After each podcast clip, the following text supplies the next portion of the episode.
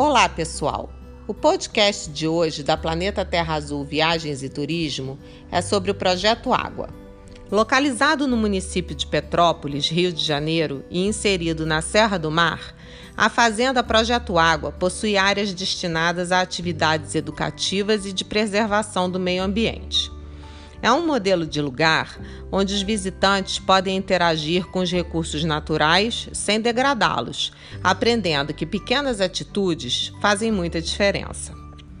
Nosso objetivo é de começar a conscientizar e instruir a população em geral sobre a importância de se preservar, economizar e recuperar os recursos hídricos. Atitudes assim são extremamente importantes porque somente através da educação ambiental se pode assegurar que futuras gerações tenham disponibilidade de água doce e limpa no planeta. Hoje em dia, a escassez e o uso abusivo da água doce é uma realidade. Reverter essa situação de degradação do meio ambiente garante a boa qualidade de vida e o desenvolvimento sustentável.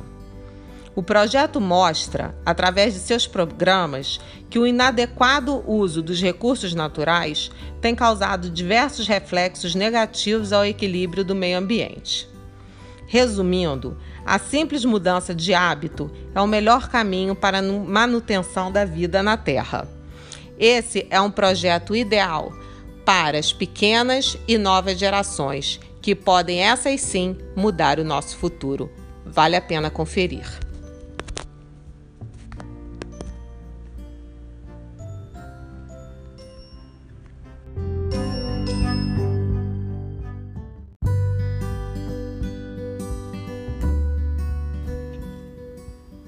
Olá, pessoal! O nosso podcast de hoje, da Planeta Terra Azul Viagens e Turismo, apresenta o roteiro sobre a CSN, Companhia Siderúrgica Nacional. A Companhia Siderúrgica Nacional foi criada durante o Estado Novo pelo então presidente Getúlio Vargas, após um acordo diplomático denominado Acordos de Washington, feito entre o Brasil e os Estados Unidos que previa a construção de uma usina siderúrgica que pudesse fornecer aço para os aliados durante a Segunda Guerra Mundial e depois ajudasse no desenvolvimento do Brasil. A companhia foi fundada em 1941 e iniciou suas operações em 1 de outubro de 1946, em Volta Redonda, sua principal planta. Como primeira produtora de aço plano no Brasil, viabilizou a implantação das primeiras indústrias nacionais. Hoje, a empresa está presente na indústria automobilística, na fabricação de eletrodomésticos, setor de embalagens, construção civil, entre muitos outros, além de ser uma das maiores exportadoras de ferro do continente. Este é um roteiro específico e interessante que você só encontra aqui na Planeta Terra Azul. Fique de olho nos nossos próximos podcasts, onde daremos dicas de novos e interessantes roteiros.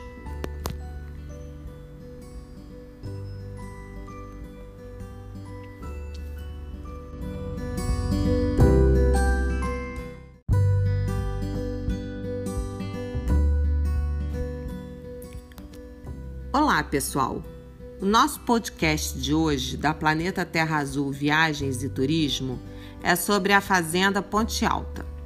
Localizada no antigo Vale do Café e interior fluminense, a Fazenda Ponte Alta recebe turistas de todas as idades e possui um foco especial no turismo pedagógico, onde recebe escolas para programas variados, porque o aluno que estuda o século XIX com sua economia cafeeira e a escravidão podem fazê-lo verdadeiramente em um cenário real. Aqui se aprende a história como ela realmente aconteceu. Nesse podcast, vamos explicar como funciona a visita para grupos de estudantes e também para os turistas de forma geral. Primeiramente, os alunos são recebidos por personagens de época, porque é diante de uma verdadeira volta ao passado que a história se faz ainda mais interessante. Na chegada, é servido um reforçado café da manhã e depois todos visitam as instalações históricas da fazenda e conhecem o seu patrimônio arquitetônico, cultural e histórico, com intervalo para o almoço e no final da tarde um delicioso lanche. O objetivo principal da visita é situar o aluno dentro deste momento da história do Brasil, abordando o seguinte conteúdo programático: a Mata Atlântica, com os índios, os primeiros habitantes e a transferência da sede do Reino Português para o Brasil Colônia. O modo de produção escravagista, o tráfego negreiro, a arte de Debré, as leis e o escravo como mão de obra e patrimônio. O café como novo negócio, a ocupação da terra e o desmatamento, as construções da fazenda e suas funções, os proprietários, os primeiros barões, o pioneirismo e os descendentes, os barões e o império, suas finanças, política e as leis abolicionistas. Os escravos, sua rotina e o porquê dos castigos e do surgimento dos quilombos, a decadência e o esgotamento das terras, a Lei Áurea, hipotecas e república. E por fim, o século XX, com a compra das hipotecas, a pecuária leiteira, Getúlio Vargas e o véu sobre o passado. Os novos donos, restauração e valorização histórica através do turismo de cultura e preservação. Mas não para por aí. A Fazenda também oferece um sarau histórico de época, também encenado e representado pelos personagens que demonstram o cotidiano de uma família do século XIX. A apresentação é finalizada com as danças típicas da época, como a polca, o minueto e a valsa. O sarau histórico acontece na capela localizada na antiga senzala. Para os demais turistas, a fazenda ainda oferece outra volta ao passado. No sarau do GG, oferecido também pela fazenda, e GG, como era carinhosamente apelidado Getúlio Vargas, é um sarau inspirado na década de 50, visto que Getúlio Vargas frequentava muito a fazenda e chegou a passar seus últimos cinco aniversários nela. Assim, o sarau relembra a época dos cantores do rádio, e a apresentação acontece como um programa de rádio sendo transmitido ao vivo, e o público pode lembrar de lindas canções, como também de grandes nomes da nossa música, entre eles Emilinha Borba, Ângela Maria, Carmen Miranda, Orlando Silva, Nelson Gonçalves, Francisco Alves e tantos outros. Um detalhe importante é o fato da Fazenda Ponte Alta ter acomodações para famílias ou mesmo grupos, permitindo a realização de roteiros de dois dias ou mais, com hospedagem na própria fazenda e realização de atividades diversas durante todo o período. Enfim, um programa para todas as idades, numa belíssima fazenda do interior do Rio de Janeiro, longe do barulho da cidade grande. Um programa relaxante, cultural, histórico e de lazer um roteiro diferente que agrada a todos, independente da faixa etária. Fique de olho nos nossos podcasts. Sempre estaremos mostrando novos roteiros e interessantes curiosidades sobre cada um deles. Até lá!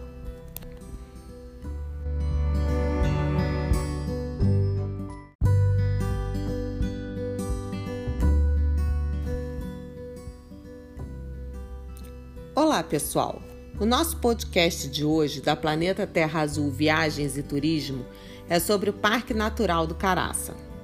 Como todos sabem, Minas Gerais tem muitos mistérios reservados para quem a quer explorar. O Parque Natural do Caraça é um deles. Cercado pela Serra do Espinhaço, é uma reserva de cerrado e mata atlântica que fica a 110 quilômetros de Belo Horizonte e faz parte de uma das maravilhas da Estrada Real. Prestigiado por cachoeiras, piscinas naturais, uma gruta de Lourdes e montanhas que encantaram os imperadores do Brasil, a região recebe esse nome devido à forma que parte da serra tem, lembrando um rosto de um gigante adormecido. A maneira mais agradável de se chegar até lá é de trem, que faz um percurso maravilhoso com duração de uma hora e meia entre curvas de montanhas e pontes sobre vales muito verdes. Chegando lá, se encontra o Santuário do Caraça, local marcado por séculos de encontro entre história, espírito e a natureza.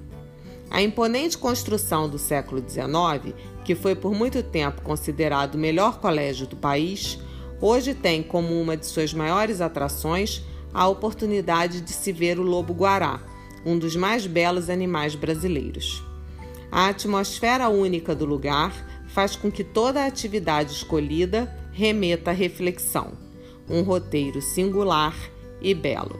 Fique de olho nos nossos próximos podcasts com mais roteiros de viagens. Até lá!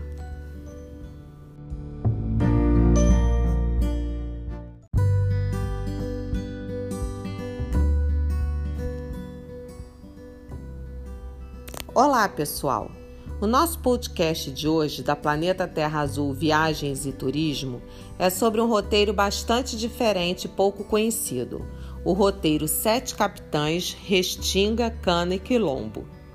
Os sete capitães foram militares que receberam em Seis Maria, no século XVII, parte das terras do norte fluminense e, por conta disso, são considerados os primeiros exploradores e colonizadores do local. No século XIX, para escoar a grande produção agrícola, principalmente o açúcar, foi construído o Canal Campos Macaé, segundo maior canal artificial do mundo em extensão e aberto totalmente com mão de obra escrava. Grande parte do canal atravessa o agora conhecido Parque Nacional da Restinga de Jurubatiba, o único no Brasil com vegetação de restinga, belas lagoas e um rico ecossistema. Kissamã, principal atração do roteiro, nos apresenta a Casa da Fazenda Mato de Pipa, a mais antiga da região, o Museu Casa Kissamã, lindo casarão de influência bandeirista, o Centro Cultural Sobradinho e o Espaço Cultural José Carlos de Barcelos, que ajudam a manter viva a memória de uma época. As fazendas no entorno são uma atração à parte. Entre elas destacam-se a Fazenda São Miguel, onde poderemos visitar um alambique, a Fazenda Barra do Sul, com narrativas sobre o ciclo da cana, e a Fazenda Machadinha, com senzalas revitalizadas e um memorial que apresenta a história do povo africano, a comida dos tempos do Império e as danças típicas como o jongo e o fado um roteiro diferente, rico em ecologia, gastronomia, artesanato, danças típicas e arquitetura peculiar do litoral do norte do estado. Nessa visita também pode ser incluída a usina termoelétrica de Macaé e Campos dos Goitacazes com suas belezas históricas e arquitetônicas. Não perca nossos próximos podcasts com mais roteiros incríveis para você. Até!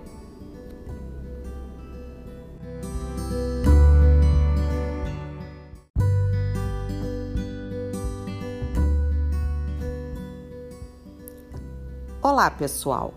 O podcast de hoje da Planeta Terra Azul Viagens e Turismo é sobre um ecodestino muito procurado no Brasil atualmente, Bonito, no Mato Grosso do Sul.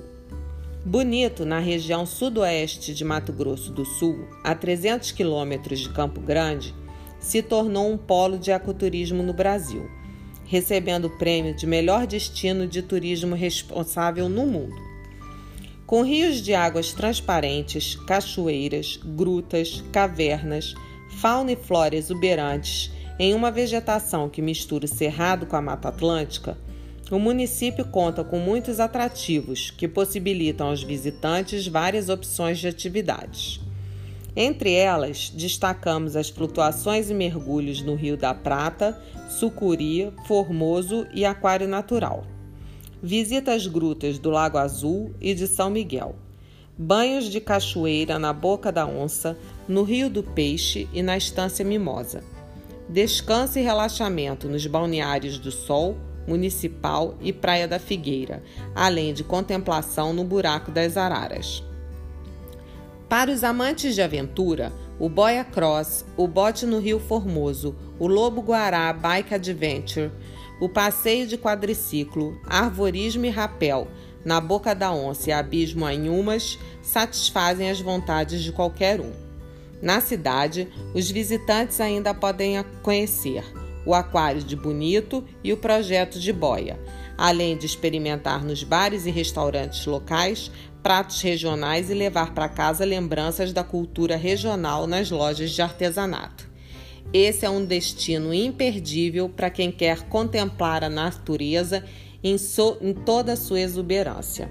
Fique de olho nos nossos próximos podcasts. Temos mais curiosidades para você.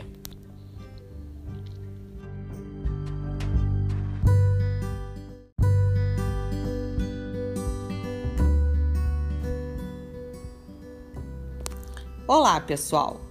O nosso podcast de hoje da Planeta Terra Azul Viagens e Turismo é sobre Cabo Frio e Arraial do Cabo. Sabemos que esses locais são destinos que remetem à praia, férias, sol, mar, família, mas aqui vamos descobrir que elas têm muito mais a oferecer. Cabo Frio teve início com os guerreiros indígenas tupinambás e por isso encontra-se na cidade o mais relevante sítio arqueológico do Brasil pré-histórico, o Santuário da Mitologia Tupinambá. Tempos depois, a exploração do pau-brasil deu início à conquista pelos portugueses e o tráfico pelos franceses, fazendo deste local a base para a pirataria. A cidade atualmente possui uma das maiores reservas de pau-brasil do país. Na cidade de Cabo Frio, encontra-se ainda o Museu de Arte Sacra, que funciona em um antigo convento de frades franciscanos e abriga um rico acervo de arte barroca. Em Arraial do Cabo, encontramos o Museu Oceanográfico, depositário do conhecimento coletado nas pesquisas realizadas pela Marinha do Brasil. Possui exposição de painéis, publicações e filmes científicos sobre oceanos, aquários, com diversas espécies locais e um esqueleto de uma orca de 6 metros de comprimento. O roteiro inclui também a visita às dunas e a uma salineira, reunindo riquezas históricas, culturais, naturais, científicas e biológicas de duas das mais importantes cidades da região dos Lagos do Rio de Janeiro. Como disse, tem muito mais a oferecer. Fique de olho nos nossos próximos podcasts com mais roteiros interessantes para serem visitados. Até lá!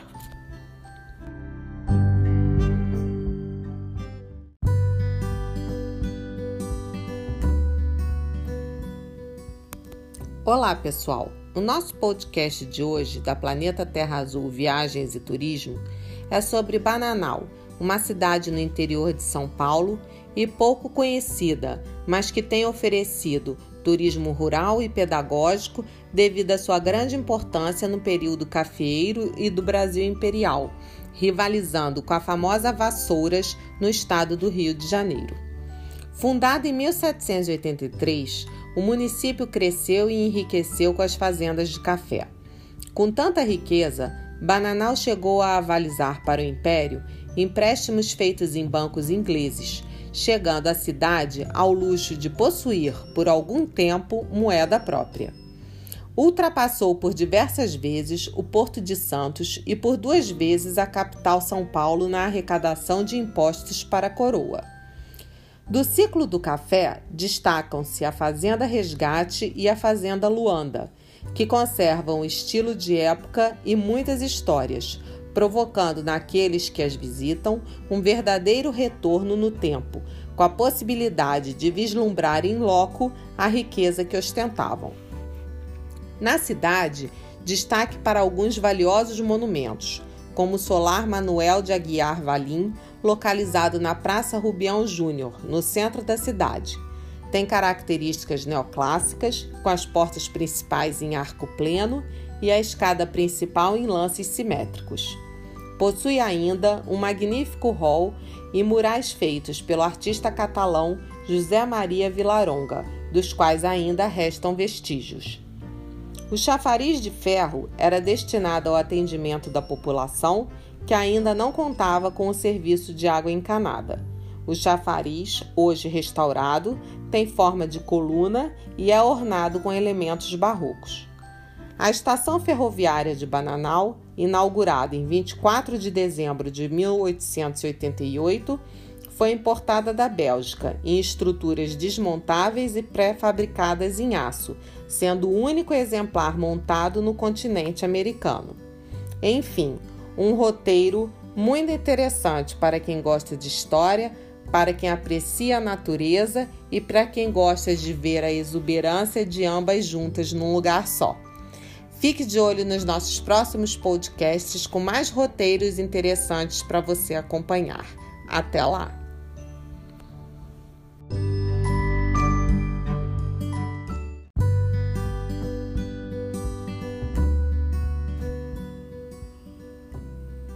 Olá, pessoal! O podcast de hoje da Planeta Terra Azul Viagens e Turismo é sobre Belo Horizonte, capital do estado de Minas Gerais. Um estado rico em tradições, cultura e arte, com um jeitinho muito caloroso de receber quem por ali passa e com muito a oferecer aos seus visitantes. Começamos pelo Circuito Cultural Praça da Liberdade, uma síntese dos estilos arquitetônicos que marcam a história dessa cidade. Sua construção, feita com o objetivo de abrigar a sede do poder mineiro, teve suas várias edificações feitas ao longo do tempo, em diversos estilos, e hoje abriga 10 espaços culturais que integram arte, cultura popular, conhecimento e entretenimento. Continuando a descobrir essa linda cidade, chegamos ao conjunto arquitetônico da Pampulha, emoldurado por uma linda lagoa e por maravilhosos jardins que direcionam o olhar para as curvas da igreja de São Francisco, a casa do baile e se deleita com o verde que invade o Museu de Arte. As obras da Pampulha foram encomendadas pelo então prefeito de Belo Horizonte, Juscelino Kubitschek, a Niemeyer, que com a ajuda do paisagista Burle Marx, do escultor Cheschiati e do pintor Portinari, criaram em conjunto que hoje pode ser apreciado por todos nós. A Igreja de São Francisco de Assis, muito conhecida por seus azulejos, foi uma revolução em termos de arquitetura e hoje é considerada a obra-prima do conjunto. O Museu de Arte conta atualmente com um rico acervo de obras de Di Cavalcante, Antônio Dias, Iberê Camargo, Tomi Otaki, entre outros. O Mercado Central, um local onde as características da cultura popular do povo mineiro, com seus temperos, aromas, sabores, crenças, cores e artesanatos, é um destaque na cidade. Acompanhe nossos próximos podcasts a respeito de Brumadinho, onde fica Inhotim, de natureza exuberante, e outra maravilha que esconde Minas Gerais, a cidade de Cordesburgo com a Gruta do Maquiné. Até lá!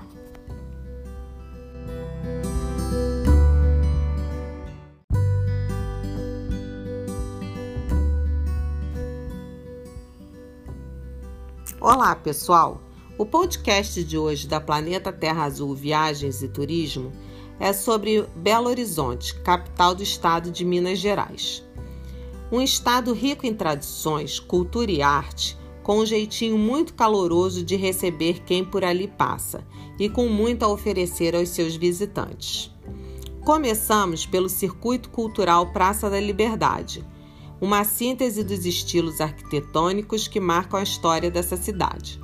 Sua construção, feita com o objetivo de abrigar a sede do poder mineiro, teve suas várias edificações feitas ao longo do tempo, em diversos estilos, e hoje abriga 10 espaços culturais que integram arte, cultura popular, conhecimento e entretenimento. Continuando a descobrir essa linda cidade, chegamos ao conjunto arquitetônico da Pampulha, emoldurado por uma linda lagoa e por maravilhosos jardins que direcionam o olhar para as curvas da igreja de São Francisco, a casa do baile e se deleita com o verde que invade o Museu de Arte.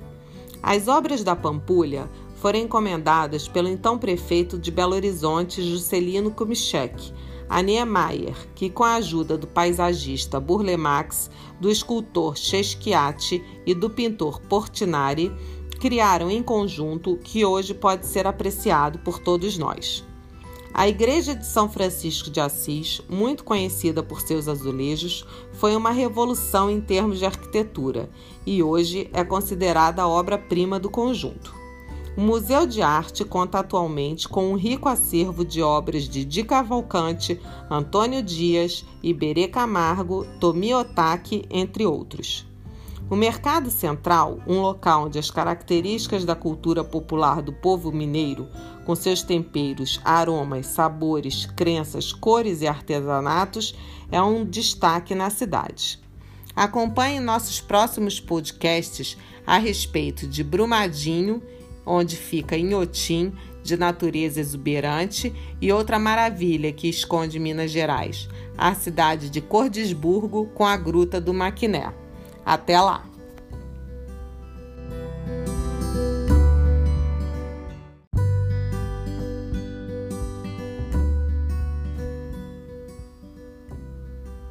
Olá, pessoal! O nosso podcast de hoje da Planeta Terra Azul Viagens e Turismo é sobre o roteiro Seringal de Guapimirim.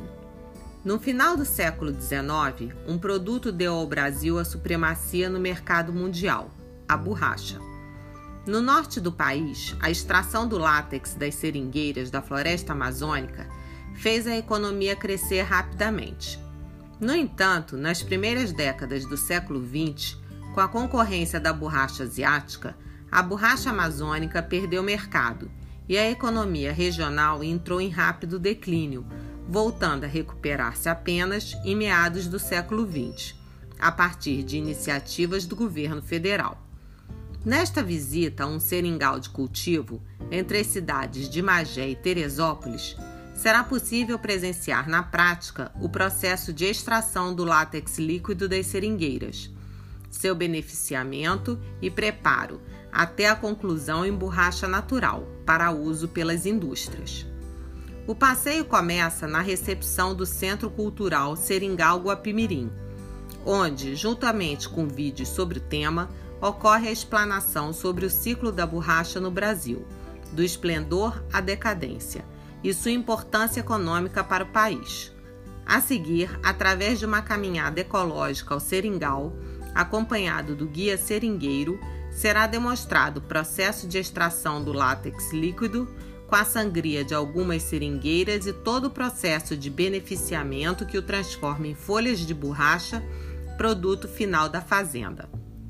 Enfim, um roteiro muito diferente que aborda um ciclo pouco conhecido, o ciclo da borracha.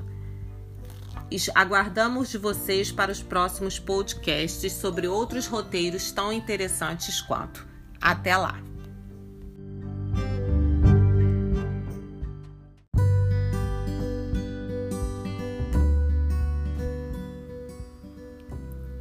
Olá, pessoal! O nosso podcast de hoje, da Planeta Terra Azul Viagens e Turismo, é sobre um passeio que poucos costumam fazer a estação de tratamento de águas. Nesse roteiro, os alunos podem conhecer uma das mais importantes estações de tratamento de água do Grande Rio. As ETAs, como são chamadas as estações de tratamento de água, têm a finalidade de transformar a água denominada bruta sem tratamento e imprópria ao consumo humano, em água potável. Durante esse processo, a água do manancial abastecedor é tratada com o objetivo de que a mesma, ao final, esteja dentro dos padrões adequados para o uso pelo homem. A visita monitorada por um técnico da instituição mostra as etapas de captação, tratamento e distribuição das águas, de uma maneira simples e objetiva. Outro interessante programa é a visita às ETs, conhecidas como estações de tratamento de esgoto, uma infraestrutura completamente diferente, que tratam das águas residuais, comumente chamadas de esgotos sanitários, antes de serem escoadas para o mar ou o rio, com um nível de poluição aceitável para o meio ambiente receptor. O roteiro, portanto, ressalta a importância do racionamento desse bem valiosíssimo que é a água, cada vez mais escasso no nosso planeta. Não perca e acompanhe mais podcasts sobre roteiros interessantes como este. Até lá!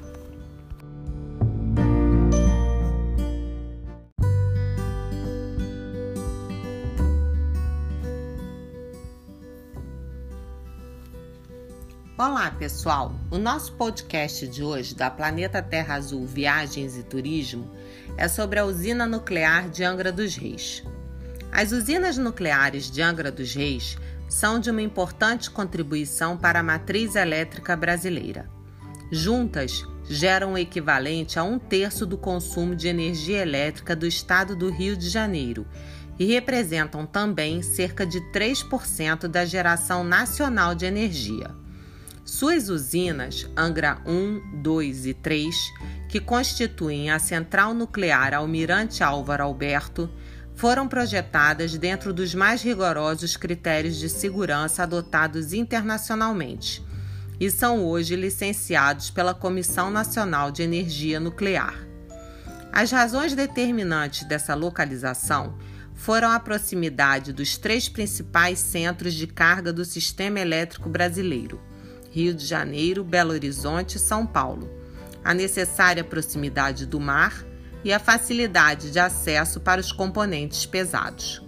O Laboratório de Monitoração Ambiental da Central Nuclear realiza permanentemente diversos programas de monitoração, cujos resultados comprovam que a operação da usina não causa impactos significativos no ecossistema da região. Aguarde nossos próximos podcasts sobre roteiros semelhantes que possam ser interessantes para você. Até lá!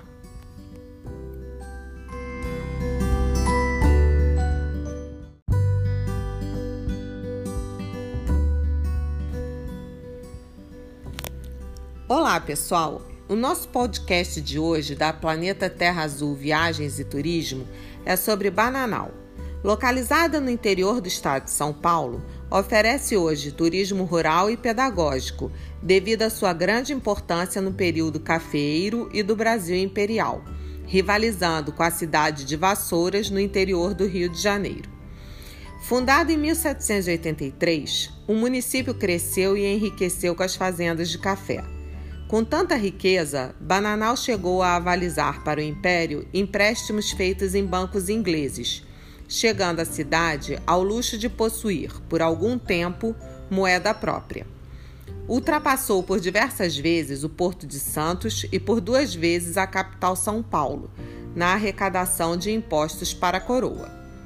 Do ciclo do café, destacam-se a Fazenda Resgate e a Fazenda Luanda, que conservam o estilo da época e muitas histórias, provocando naqueles que as visitam um verdadeiro retorno no tempo com a possibilidade de vislumbrar em loco a riqueza que ostentavam.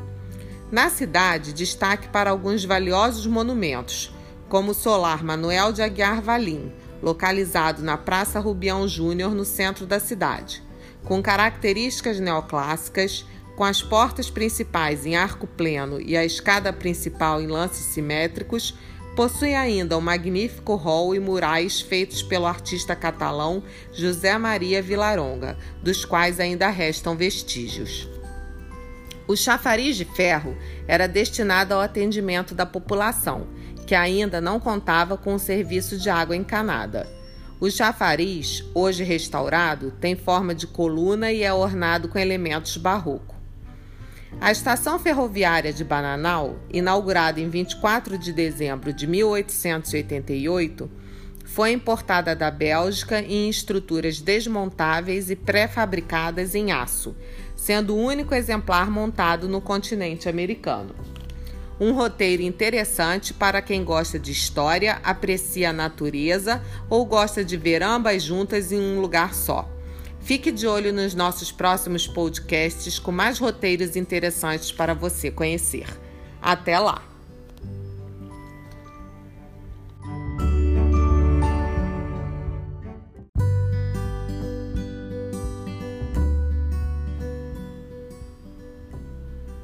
Olá, pessoal! O nosso podcast de hoje da Planeta Terra Azul Viagens e Turismo é sobre o Seringal de Guapimirim. No final do século XIX, um produto deu ao Brasil a supremacia no mercado mundial: a borracha. No norte do país, a extração do látex das seringueiras da floresta amazônica fez a economia crescer rapidamente. No entanto, nas primeiras décadas do século XX, com a concorrência da borracha asiática, a borracha amazônica perdeu mercado e a economia regional entrou em rápido declínio, voltando a recuperar-se apenas em meados do século XX, a partir de iniciativas do governo federal. Nesta visita a um seringal de cultivo entre as cidades de Magé e Teresópolis, será possível presenciar na prática o processo de extração do látex líquido das seringueiras, seu beneficiamento e preparo até a conclusão em borracha natural para uso pelas indústrias. O passeio começa na recepção do Centro Cultural Seringal Guapimirim, onde, juntamente com vídeos sobre o tema, ocorre a explanação sobre o ciclo da borracha no Brasil, do esplendor à decadência, e sua importância econômica para o país. A seguir, através de uma caminhada ecológica ao seringal, acompanhado do guia seringueiro, será demonstrado o processo de extração do látex líquido, com a sangria de algumas seringueiras e todo o processo de beneficiamento que o transforma em folhas de borracha, produto final da fazenda. Um roteiro muito diferente que aborda o passado, pouco conhecido do ciclo da borracha e sua ainda presente extração. Aguardamos vocês para os próximos podcasts sobre outros roteiros tão interessantes quanto este. Até lá!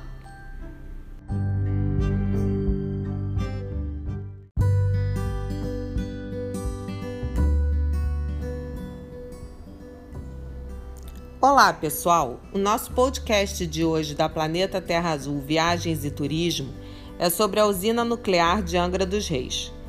As usinas nucleares de Angra dos Reis são de uma importante contribuição para a matriz elétrica brasileira. Juntas, geram o equivalente a um terço do consumo de energia elétrica do estado do Rio de Janeiro e representam cerca de 3% da geração nacional de energia. Suas usinas, Angra 1, 2 e 3, que constituem a Central Nuclear Almirante Álvaro Alberto, foram projetadas dentro dos mais rigorosos critérios de segurança adotados internacionalmente e são hoje licenciados pela Comissão Nacional de Energia Nuclear. As razões determinantes dessa localização foram a proximidade dos três principais centros de carga do sistema elétrico brasileiro: Rio de Janeiro, Belo Horizonte e São Paulo a necessária proximidade do mar e a facilidade de acesso para os componentes pesados. O Laboratório de Monitoração Ambiental da Central Nuclear realiza permanentemente diversos programas de monitoração, cujos resultados comprovam que a operação da usina não causa impactos significativos no ecossistema da região. Acompanhe nossos próximos podcasts onde explicamos melhor sobre a visita interna à usina, com seu centro de visitantes e simulador, além de um passeio à Baía de Angra, com a presença de um biólogo que pode ser acrescido ao roteiro. Nos vemos lá!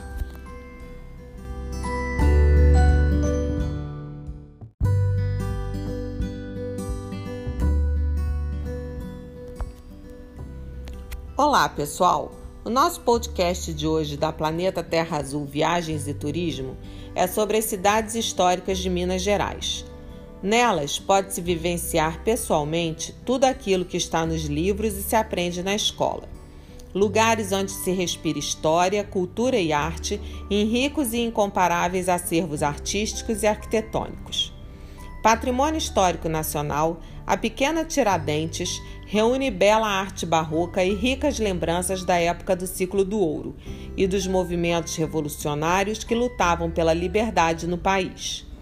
O local conta ainda com um passeio secular de Maria Fumaça, ligando a cidade a São João del Rei, outra importante cidade histórica, dona de um valioso patrimônio cultural artístico do período colonial brasileiro.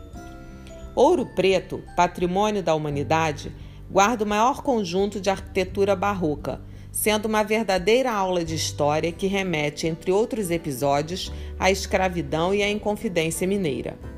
Distante apenas 15 quilômetros, Mariana, berço de Minas Gerais, foi a primeira vila, capital e cidade do estado. Sua importância para a história é percebida pela arquitetura colonial dos casarões, igrejas, praças e ruas do município tendo como grande atrativo turístico a Rua Direita, considerada a mais bela de Minas Gerais, e a Mina da Passagem, maior mina de ouro aberta à visitação do mundo. Congonhas do Campo é famosa pela magnífica obra de Aleijadinho, os doze profetas esculpidos em pedra-sabão na entrada da igreja do Senhor Bom Jesus. A perfeição das esculturas e das seis capelas representando a Via Sacra foram tombadas pela Unesco. Um roteiro rico e incomparável em acervos artísticos, arquitetônicos e muita história. Entre em contato conosco para saber maiores detalhes. Fique conosco. Até lá!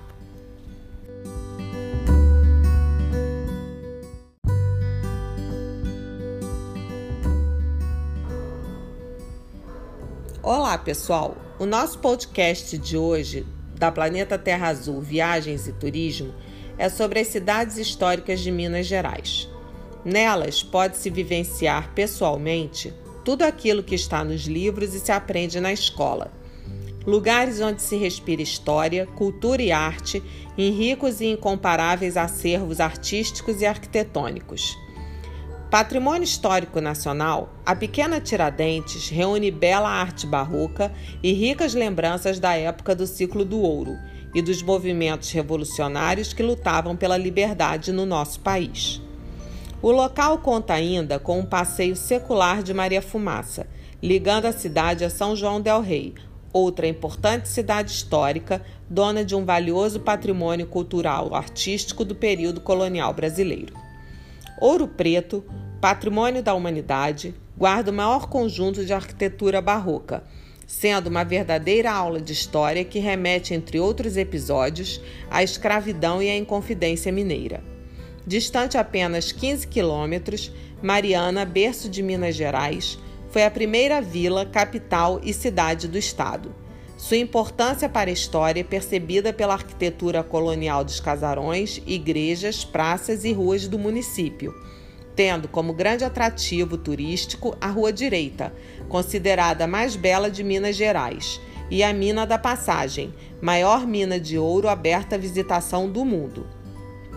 Congonhas do Campo é famosa pela magnífica obra de Aleijadinho, os Doze Profetas esculpidos em pedra-sabão, na entrada da igreja do Senhor Bom Jesus.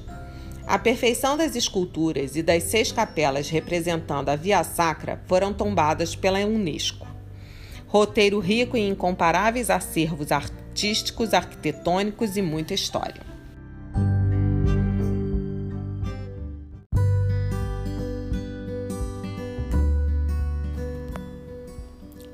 Olá, pessoal! O nosso podcast de hoje da Planeta Terra Azul Viagens e Turismo é sobre vassouras. O Vale do Café é a denominação turística da região onde o café foi a principal fonte de renda no século XIX. A cidade de Vassouras e suas fazendas de café se converteram então na maior cidade com nobres fazendeiros e por isso ficou conhecida como a Cidade dos Barões. E sua vida social era intensa depois da corte, esta cidade era o local de maior circulação da nobreza. Assim, além de ter sido um protagonista importante no capítulo da história do Brasil imperial, o café foi economicamente muito representativo para o país. Possibilitou a construção de ferrovias, iluminação pública e promoveu todo tipo de investimento e infraestrutura que o Brasil fez durante o período. Com o centro histórico preservado, este conta com a Casa da Era, hoje um museu e uma das edificações mais importantes no século XIX, e a igreja matriz em estilo neoclássico. A Praça Barão de Campo Belo, com palmeiras imperiais, também possui um chafariz monumental e um conjunto arquitetônico de casarões e palacetes, hoje tombado pelo IFAM. Um dos maiores legados da região foram as fazendas cafeeiras verdadeiros palácios rurais, hoje se encontram abertas à visitação. Destaque para a Fazenda da Taquara, que foi uma das únicas a continuar a pertencer à mesma família desde 1800. Assim, ainda preserva a atmosfera da época com seu mobiliário, objetos, documentos originais e um cafezal ainda produtivo. Venha conhecer de perto a cidade que um dia foi conhecida como a Princesinha do Café. Nos acompanhe nos nossos próximos podcasts, onde estaremos apresentando outros roteiros interessantes para você.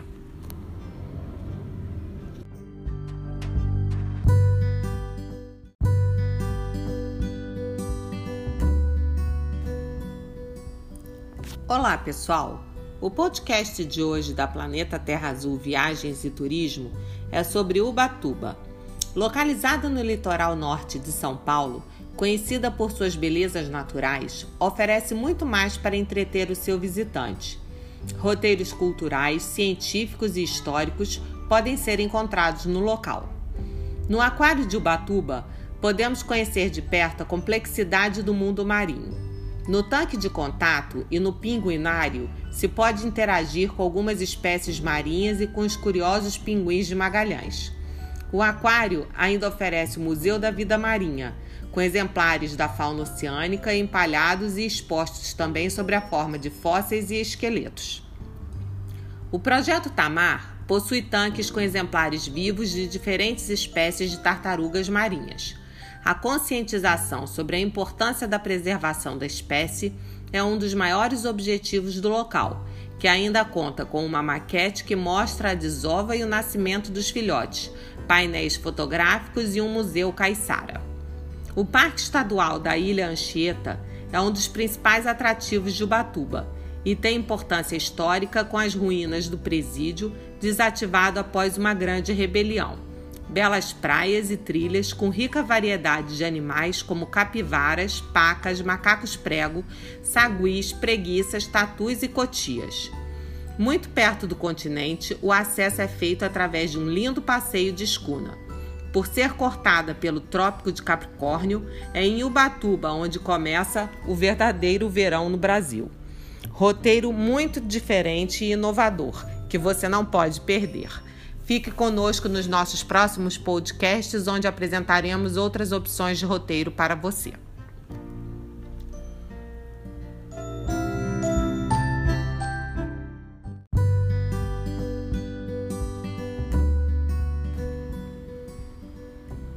Olá, pessoal! O podcast de hoje da Planeta Terra Azul Viagens e Turismo é sobre o Jardim Botânico e o Parque Laje.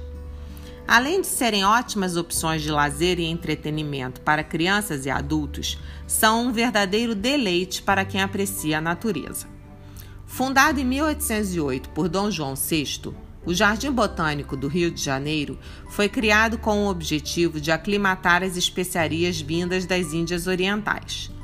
Uma das mais belas e mais bem preservadas áreas verdes da cidade, o Jardim Botânico hoje é tombado pelo Instituto do Patrimônio Histórico e Artístico Nacional. Sua importância científica é enorme e por isso hoje é considerada área de reserva da biosfera pela Unesco. A instituição é um exemplo da diversidade de flora brasileira e estrangeira. Contém as mais raras espécies de plantas, a mais completa biblioteca do país especializada em botânica e o maior herbário do Brasil. O local ainda abriga monumentos de valor histórico, artístico e arqueológico, como o Chafariz Central, a Casa dos Pilões, o Orquidário, o Jardim Japonês e suas famosas palmeiras imperiais. Quanto ao Parque Lage, este também foi tombado pelo IFAM como patrimônio histórico e paisagístico. Encanta seus visitantes com seu clima bucólico e romântico. Isso porque sua mansão, uma réplica de um palácio romano, foi um presente apaixonado de Henrique Lage para sua esposa, a cantora lírica italiana Gabriela Besanzoni. Assim, o casarão que se ergue em torno de uma piscina tem mármores, azulejos e ladrilhos importados da Itália. O jardim que o cerca faz parte do Parque Nacional da Tijuca. Na encosta do maciço do Corcovado, contém uma rica variedade de espécies da Mata Atlântica. E no interior do parque destacam-se ainda o lago, as ilhas artificiais, as pontes com trabalho em rocaille, o coreto e a gruta. Nas cavernas artificiais, pode-se admirar aquários que abrigam diversas espécies de peixes de biomas de rios brasileiros. Enfim, lindos lugares para se aprender cultura, história e ciência. Nos acompanhe nos nossos próximos podcasts, onde poderemos apresentar outros roteiros parecidos com este. Até lá!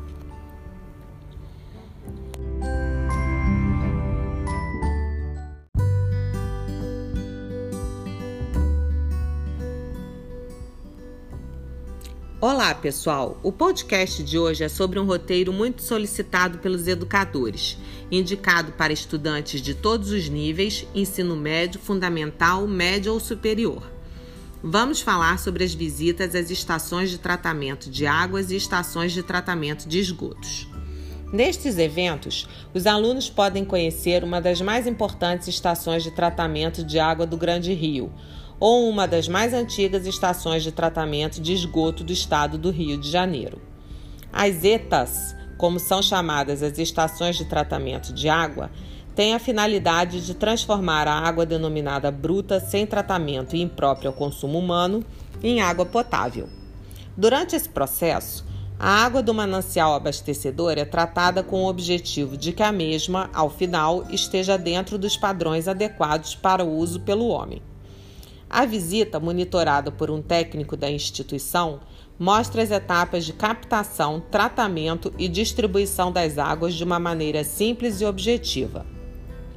As ETs, conhecidas como estações de tratamento de esgoto, são uma infraestrutura diversa que tratam das águas residuais, comumente chamadas de esgotos sanitários, antes de serem escoadas para o mar ou o rio com um nível de poluição aceitável para o meio ambiente receptor.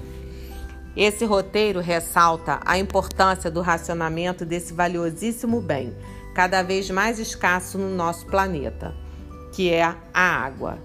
Acompanhe nossos próximos podcasts a respeito de novos roteiros. Até lá!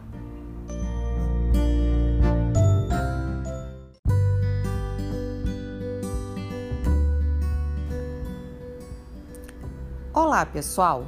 O podcast de hoje da Planeta Terra Azul Viagens e Turismo é sobre a Casa Roberto Marinho. Dois passos importantes foram dados por ele em 1939: a construção da Casa do Cosme Velho e o início de sua coleção de arte brasileira. No que toca à residência, uma imagem do solar de Megaípe, em Pernambuco, inspirou as feições da sua arquitetura neocolonial. Fazia uma alusão ao passado nacional novidade pré-modernista em tempos nos quais o estilo eclético, de inspiração europeia, imperava nas construções das moradias particulares cariocas da época. Desde o começo, o proprietário tinha a ideia de que a residência, além de abrigar sua família, proporcionasse também a realização de eventos culturais e sociais vinculados às suas funções empresariais.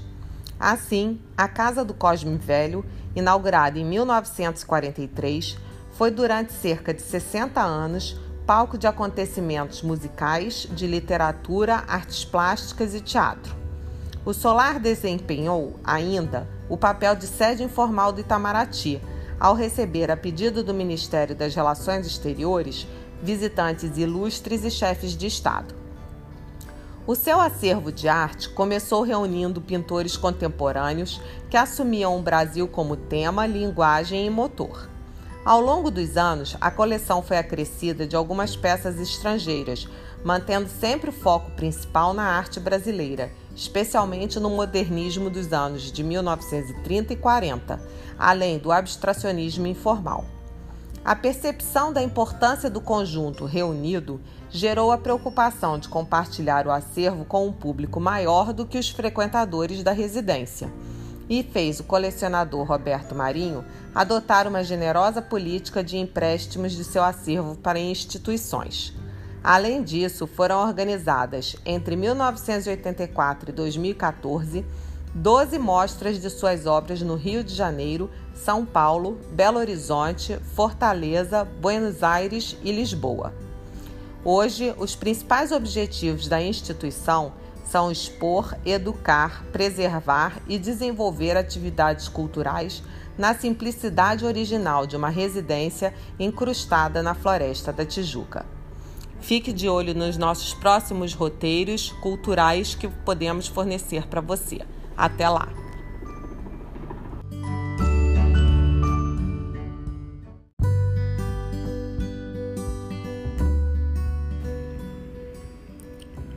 Olá, pessoal! O podcast de hoje da Planeta Terra Azul Viagens e Turismo é sobre o Museu Histórico Nacional. Localizado no centro histórico da cidade, originalmente fora uma fortaleza, a Fortaleza de Santiago. Os portugueses a construíram em 1603, em uma ponta que avançava sobre o mar e posteriormente conhecida como Ponta do Calabouço. No conjunto arquitetônico, ao longo dos séculos, outras edificações somaram-se à fortaleza. A prisão do calabouço foi destinada ao castigo de escravos a casa do trem, que servia para a guarda do trem de artilharia. Por fim, o arsenal de guerra e o quartel para abrigar as tropas militares. Da Fortaleza de Santiago e da prisão do calabouço restaram apenas as fundações. Assim, permaneceram a Casa do Trem, restaurada em seu aspecto colonial na década de 90, o prédio do Arsenal de Guerra e o pavilhão da exposição de 1922, atual biblioteca. O local merece visita porque hoje é um dos mais significativos conjuntos arquitetônicos da cidade, com uma área de 20 mil metros quadrados entre as ruas de Santa Luzia e a Avenida Alfredo Agache. O Museu Histórico Nacional mantém, em área aberta ao público, galerias de exposições de longa duração e temporárias. Uma biblioteca especializada em História do Brasil, História da Arte, Museologia e Moda o arquivo histórico possui importantes documentos manuscritos, aquarelas, ilustrações e fotografias. Mantém ainda programas voltados para estudantes, professores, terceira idade e comunidades carentes. As áreas de reserva técnica, laboratório de conservação e restauração numismática, que é a coleção de moedas e outros valores impressos, também podem ser consultadas, mas mediante agendamento prévio um programa imperdível para qualquer pessoa que goste de história. Até lá!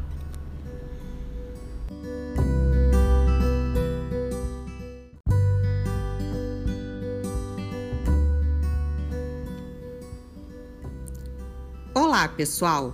O podcast de hoje da Planeta Terra Azul Viagens e Turismo é sobre o Museu do Folclore. O Museu do Folclore Edson Carneiro foi criado em 1968. Hoje soma cerca de 17 mil objetos que alimentam tanto a exposição de longa duração, os objetos e suas narrativas, quanto as temporárias da Galeria Mestre Vitalino.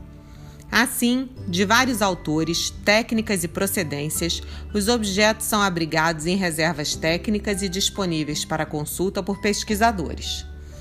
Depois de longo processo de reformulação, inaugurou em novembro de 2016 a atual mostra de longa duração do museu. Ela busca expressar conceitos sobre campo das culturas populares e, portanto, de forma bem diferente da proposta anterior, na qual as peças estavam organizadas de acordo com categorias de expressões populares como festa, técnica, religião e etc. Hoje, a mostra Os Objetos e Suas Narrativas convida o público a uma experiência, a ser também parte da construção do universo das culturas populares, porque assim fica tudo mais interessante. O museu pertence ao Centro Nacional de Folclore e Cultura Popular, órgão federal criado em 1958.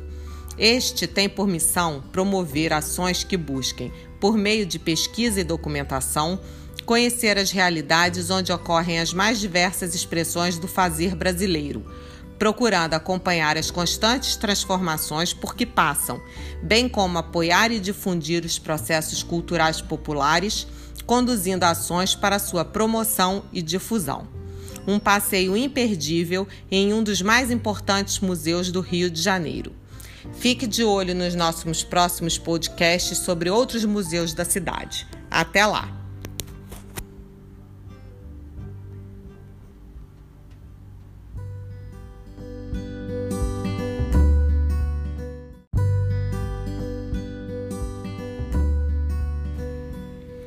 Olá, pessoal! O podcast de hoje da Planeta Terra Azul Viagens e Turismo é sobre a Fazendinha Estação Natureza. Localizada em uma grande área verde em Vargem Grande, é possível vivenciar um passeio onde as crianças poderão ter contato direto e real com animais do campo e da fazenda. Durante a visitação lúdica e informativa, elas poderão, de forma segura, tocar e alimentar os animais visitar uma horta, um pomar, um minhocário, passear a cavalo, de charrete e ordenhar uma vaca. Todas as experiências aqui vividas têm como objetivo despertar a curiosidade dos pequenos sobre a vida animal, as características singulares que cabem a cada espécie e o quanto elas participam do nosso dia a dia, dando às crianças a noção da importância de cada um. Um passeio instrutivo e leve de interação com a natureza que deixará boas e divertidas lembranças no universo infantil que permeia nossas crianças. Fique de olho nos nossos próximos podcasts, onde apresentaremos outras opções de passeios infantis. Até lá!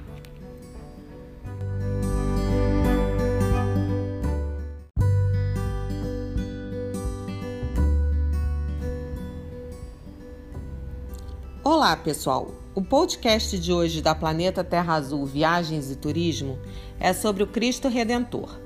Visitar o Cristo Redentor com o trem do Corcovado para atingir o topo é uma experiência única.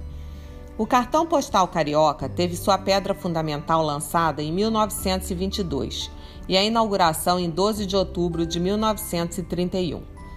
Tudo tem início na centenária locomotiva elétrica e duas vezes ambientalmente correta não polui e atravessa parte do Parque Nacional da Tijuca, nos levando assim aos pés do Cristo Redentor, de onde se tem uma das mais lindas vistas do Rio de Janeiro.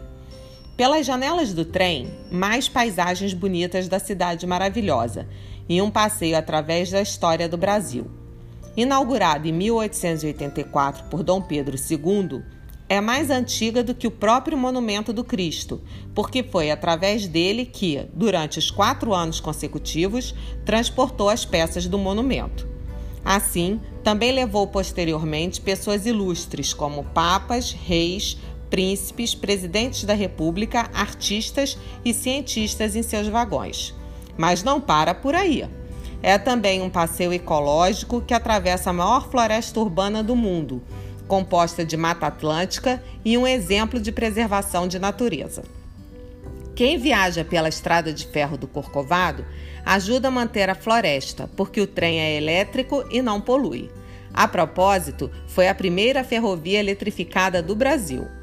Parte da arrecadação da bilheteria é destinada ao Instituto Chico Mendes de Conservação da Biodiversidade, o ICMBio. O Cristo Redentor, símbolo da cidade do Rio de Janeiro, foi eleito recentemente como uma das sete maiores maravilhas do mundo moderno. A votação foi realizada pela internet e por mensagens de celular e organizada pela New Seven Wonders Foundation da Suíça, disputando entre 21 monumentos participantes de todo o planeta. O Cristo Redentor, com o trem do Corcovado, é um passeio incrível e único que todas as pessoas merecem fazer. Acompanhe os nossos próximos podcasts sobre outros pontos turísticos da cidade maravilhosa. Até lá!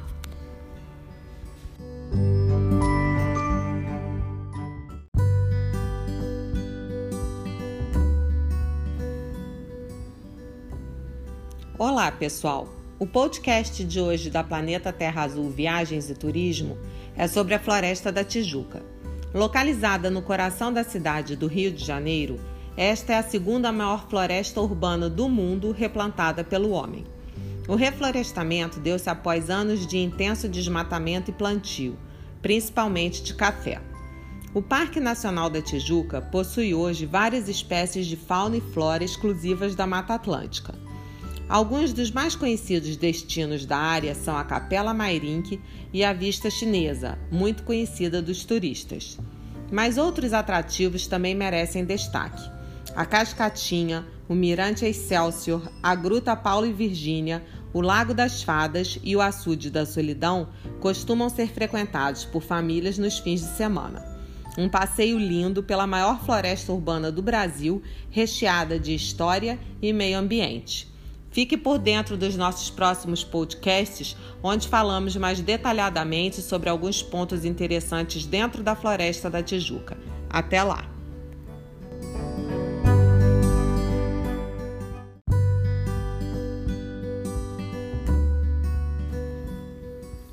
Olá, pessoal! O podcast de hoje da Planeta Terra Azul Viagens e Turismo é sobre Foz do Iguaçu. Foz do Iguaçu é uma cidade geograficamente singular, que abriga brasileiros, argentinos e paraguaios, que dividem a região da Tríplice Fronteira. Representada pelo marco das três fronteiras, que simboliza as fronteiras tão próximas de três países diferentes, Brasil, Argentina e Paraguai, a cidade é visitada por pessoas atraídas por outro fator geográfico, as cataratas do Rio Iguaçu. Na fronteira entre Brasil e Argentina, as belas quedas d'água são uma das mais belas paisagens do mundo. Magnífica e colossal obra da natureza, desperta diversas sensações em quem as contempla, tanto do lado brasileiro como do argentino, que apresentam perspectivas diferentes. No Parque Nacional do Iguaçu, pode-se caminhar por trilhas pelo meio da mata e se aproximar via passarelas e mirantes da imensidão das quedas d'água do Rio Iguaçu. Na vizinha Argentina, a Garganta do Diabo, um dos saltos mais impressionantes, pode ser vista no seu melhor ângulo. A imponência, a força e o som ensurdecedor do barulho das águas a elegeu como uma das sete novas maravilhas da natureza. O Parque das Aves é um outro passeio que coloca o visitante dentro de viveiros em uma caminhada de trilha calçada por entre árvores nativas e bem próximo de diversos espécimes, onde ainda se pode admirar alguns répteis e visitar um borboletário. Outra visita imperdível é a usina hidrelétrica de Itaipu. Construída para reter o curso do rio Paraná, foi um dos projetos mais ambiciosos do mundo e que hoje fornece energia para o Brasil e o Paraguai. Sua gigantesca estrutura pode ser admirado de perto durante o passeio, nos fazendo sentir pequenos frente à sua grandeza. O atendimento organizado encontrado no local conta com várias opções de atrações, tanto nas áreas da engenharia como na tecnologia, na natureza e no resgate histórico da região. Fique acompanhando nossos próximos podcasts, onde falamos mais minuciosamente sobre cada um desses passeios. Até lá!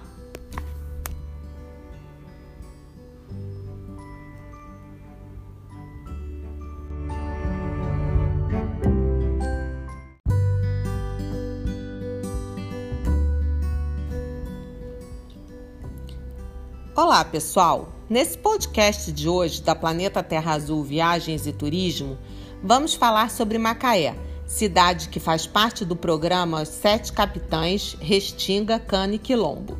No roteiro dos Sete Capitães, um dos locais mais indicados para nossa hospedagem é a cidade de Macaé. Vizinha de Quissamã e Campo dos Goitacazes, Macaé é um lugar muito peculiar. Mata Atlântica preservada, clima à la carte com opções de serra e mar, a menos de meia hora de distância, infraestrutura hoteleira de primeiro mundo e uma economia que não para de crescer.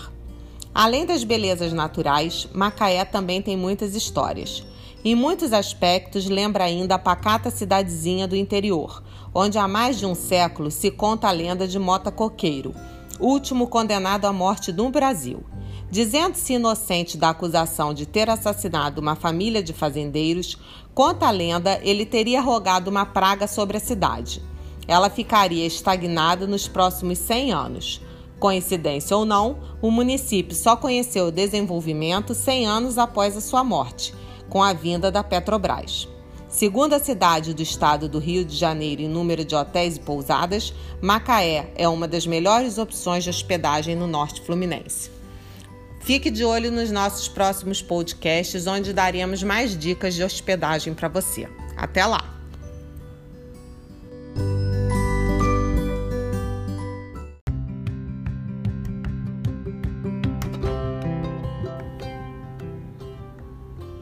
Olá, pessoal! O podcast de hoje da Planeta Terra Azul Viagens e Turismo é sobre a Floresta da Tijuca. Localizada no coração da cidade do Rio de Janeiro, esta é a segunda maior floresta urbana do mundo replantada pelo homem. O reflorestamento deu-se após anos de intenso desmatamento e plantio, principalmente de café. O Parque Nacional da Tijuca possui hoje várias espécies de fauna e flora exclusivas da Mata Atlântica. Alguns dos mais conhecidos destinos da área são a Capela Mairinque e a Vista Chinesa, muito conhecida dos turistas. Mas outros atrativos também merecem destaque A Cascatinha, o Mirante Excelsior, a Gruta Paulo e Virgínia, o Lago das Fadas e o Açude da Solidão costumam ser frequentados por famílias nos fins de semana. Um passeio lindo pela maior floresta urbana do Brasil, recheada de história e meio ambiente. Fique por dentro dos nossos próximos podcasts, onde falamos mais detalhadamente sobre alguns pontos interessantes dentro da Floresta da Tijuca. Até lá!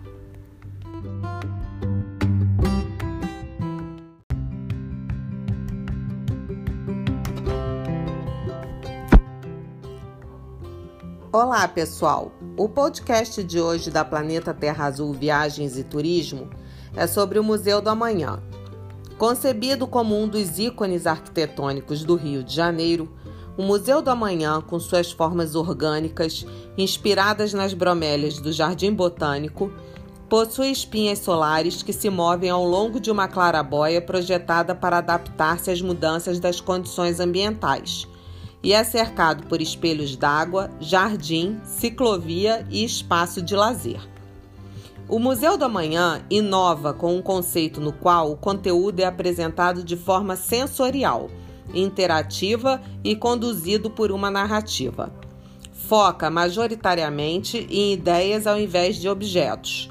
Conjuga o rigor da ciência e a linguagem expressiva da arte tendo a tecnologia como suporte em ambientes imersivos, instalações audiovisuais e jogos, criados a partir de estudos científicos desenvolvidos por especialistas e dados divulgados por instituições do mundo inteiro.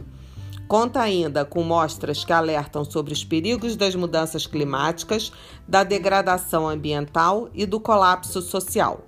O espaço examina o passado, apresenta tendências do presente e explora cenários possíveis para os próximos 50 anos a partir das perspectivas da sustentabilidade e da convivência.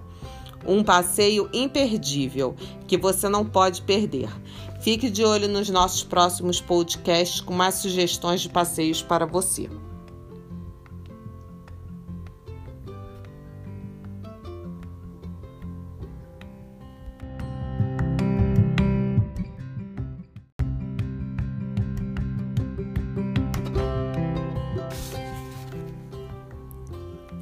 Olá, pessoal!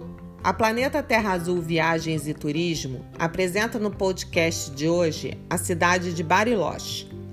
Bariloche é uma cidade localizada em meio a paisagens maravilhosas de bosques milenares com árvores avermelhadas, vales cobertos de flores, montanhas com picos cobertos de neve e lagos de águas cristalinas na província do Rio Negro, na Argentina. Cidade anfitriã por excelência, é um dos cartões postais da Patagônia, oferecendo diferentes opções de atividades. Passeios nos lagos, neve para todos os estilos, roteiros românticos, atividades em família, aventura, tranquilidade e uma agenda cultural diversa. Bariloche é considerada um dos destinos de turismo jovem mais seguros do mundo, graças às regras bem definidas de convívio e à organização encontrada em todos os seus passeios e serviços. A gastronomia típica combina a cultura europeia com sabores novos. Carnes de caça, peixes, defumados, queijos e frutos do bosque são a matéria-prima para os pratos mais saborosos da região como carpaccio de truta, o strudel de cordeiro e o tradicional curanto de colônia suíça. O chocolate, atrativo especial, pode ser saboreado no fondue, como bebida ou em rama. Um roteiro que enche as pessoas de energia e paz em uma grande aventura de sensações e sabores que ficará guardada para sempre na memória. Um roteiro que não pode deixar de ser visto. Até lá!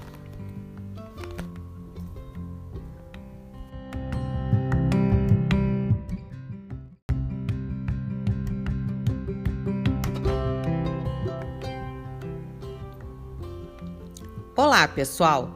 No podcast de hoje da Planeta Terra Azul Viagens em Turismo, nós falaremos em linhas gerais sobre um roteiro muito requisitado, que é São Paulo Cultural. São Paulo tem se firmado como uma das principais capitais culturais do Brasil e da América Latina ao longo da história do último século no nosso país. Sua cultura se enriquece com a influência marcante de diversos grupos de imigrantes que ali se estabeleceram.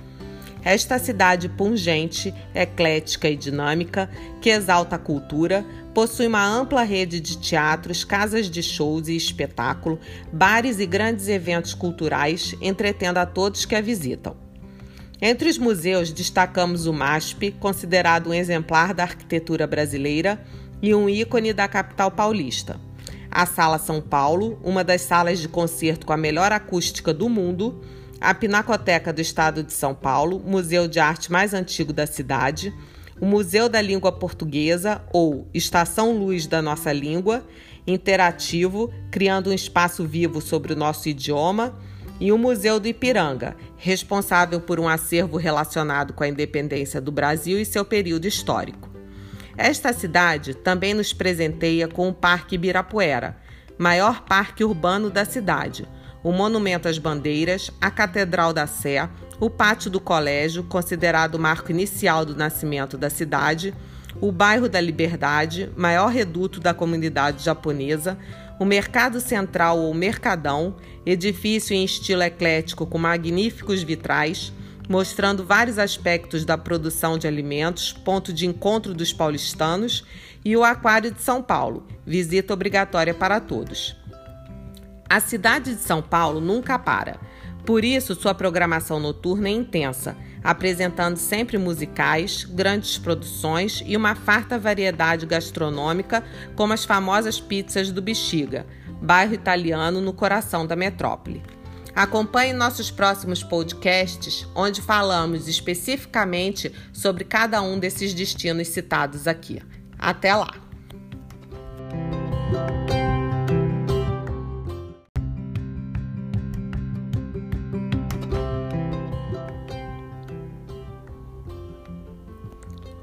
Olá, pessoal! Nesse podcast de hoje falaremos sobre o Parque Nacional do Itatiaia, primeiro parque nacional do Brasil criado em junho de 1937. Situado na Serra da Mantiqueira, o Parque Nacional do Itatiaia abrange os municípios de Itatiaia e Resende, no estado do Rio de Janeiro, e Bocaina de Minas e Itamonte, no estado de Minas Gerais, onde ficam aproximadamente 60% de seu território. A unidade está localizada entre as cidades do Rio de Janeiro e São Paulo, próximo à rodovia Presidente Dutra, tendo como polo econômico mais próximo a cidade de Resende. Apresenta um relevo caracterizado por montanhas e elevações rochosas, com altitude variando de 600 a 2.791 metros, no seu ponto culminante, o Pico das Agulhas Negras. Na região do Planalto do Itatiaia, também conhecida como Parte Alta, encontram-se os campos de altitude e os vales suspensos, onde nascem vários rios. A área do parque abrange nascentes de 12 importantes bacias hidrográficas regionais, que drenam para duas bacias principais: a do Rio Grande, afluente do Rio Paraná, e a do Paraíba do Sul, o mais importante do Rio de Janeiro.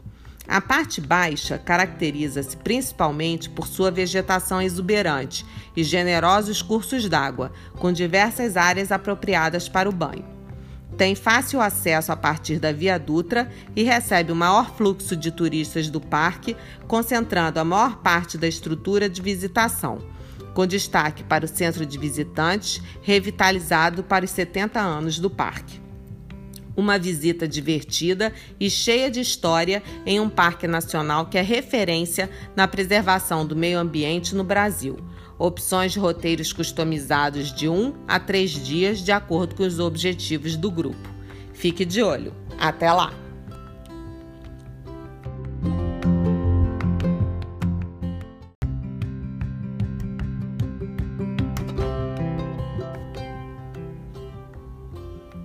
Olá, pessoal! O podcast de hoje da Planeta Terra Azul Viagens e Turismo é sobre a APA Guapimirim. APA, Área de Proteção Ambiental de Guapimirim, foi criada em setembro de 1984, resultado de um movimento ambientalista da sociedade civil organizada e da comunidade científica. Tem como principal objetivo proteger os remanescentes de manguezais situados no recôncavo da Baía de Guanabara e assegurar a permanência e sobrevivência de populações humanas que mantêm uma relação estreita com o ambiente, vivendo dos seus recursos naturais e mantendo ainda características tradicionais no convívio com a natureza. A Estação Ecológica da Guanabara foi criada em 15 de fevereiro de 2006. Possui cerca de 2 mil hectares, abrangendo parte dos municípios de Guapimirim e Itaboraí. É a área mais conservada de toda a Baía de Guanabara, apresentando características ecológicas e biológicas compatíveis com os manguezais isentos de intervenção humana e agressiva. É a última área da Baía de Guanabara a apresentar características cênicas próximas ao período anterior à colonização europeia do país constitui um dos últimos trechos de manguezal contínuo de médio porte no estado do Rio de Janeiro e abriga espécies ameaçadas de extinção, como a biguatinga, a marreca caneleira e o jacaré de papo amarelo. Um passeio de barco ecológico e cultural, acompanhado por biólogos e técnicos do ICM Bio, indo até a ilha de Paquetá, faz parte do programa. Fique de olho nos nossos próximos podcasts a respeito de outros roteiros ecológicos. Até lá!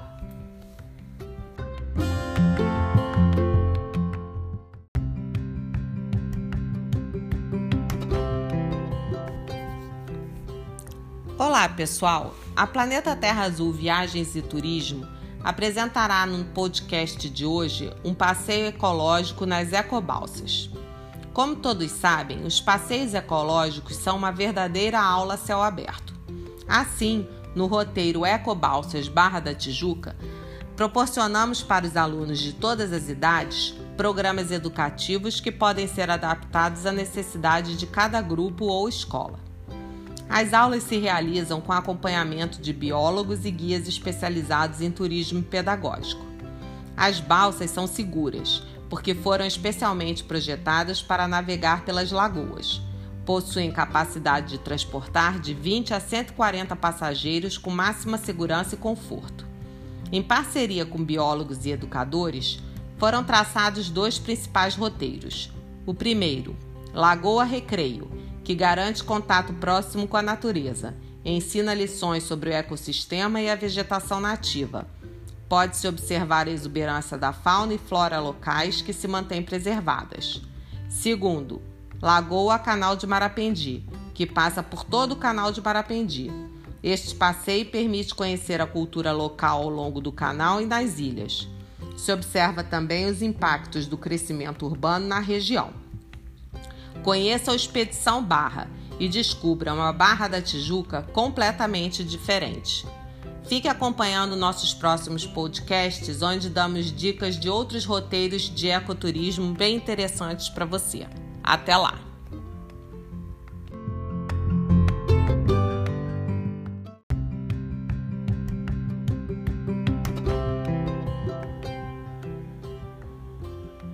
Olá, pessoal! O podcast de hoje da Planeta Terra Azul Viagens e Turismo é bem inovador. É sobre o Maglev Cobra o maglev Cobra da COP da UFRJ é um veículo de levitação magnética em desenvolvimento no Laboratório de Aplicações de Supercondutores, o LASUP. Em parceria com outras instituições, procura revolucionar o transporte coletivo com alta tecnologia. Cidades que dispõem de uma extensa malha de metrôs subterrâneos hoje são consideradas modelos de solução mas a necessidade de um transporte público ainda mais eficiente, não poluidor e com custos de implantação e manutenção competitivos são uma prioridade no mundo moderno. Assim, a busca de uma solução alternativa que contemple tais questões são o porquê da importância da tecnologia maglev Cobra. Maglev Cobra é então uma proposta de veículo urbano de levitação magnética, com articulações múltiplas que permite efetuar curvas, vencer aclives e operar em vias elevadas ou ao nível do solo a uma velocidade aproximada de 70 km por hora.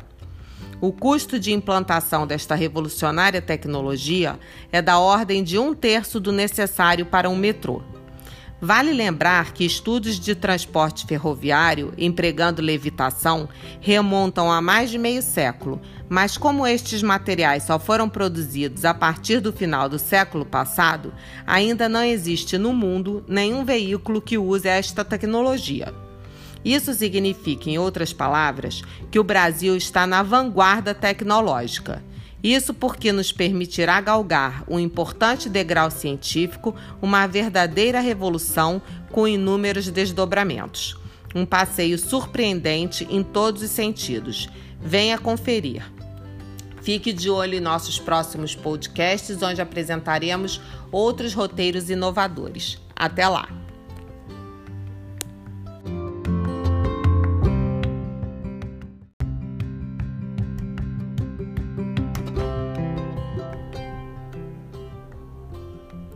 Olá, pessoal! A Planeta Terra Azul Viagens e Turismo fará hoje no podcast um panorama sobre o Rio de Janeiro cultural. A cidade do Rio de Janeiro, com sua geografia entrecortada por baías, lagos, praias e montanhas, ícones culturais e rica arquitetura que remete a diferentes períodos históricos, pode oferecer diversos tipos de roteiros. Como parte de importantes momentos da nossa história, destacamos o Palácio Tiradentes, a Igreja da Candelária, o Museu Histórico Nacional, o Mosteiro de São Bento e o conjunto arquitetônico da Praça 15, com destaque para o Paço Imperial, palco de fatos históricos como o Dia do Fico e a abolição da escravatura. A antiga Catedral da Sé, local da coroação de Dom Pedro II, do casamento da princesa Isabel e onde encontram-se parte dos restos mortais de Pedro Álvares Cabral.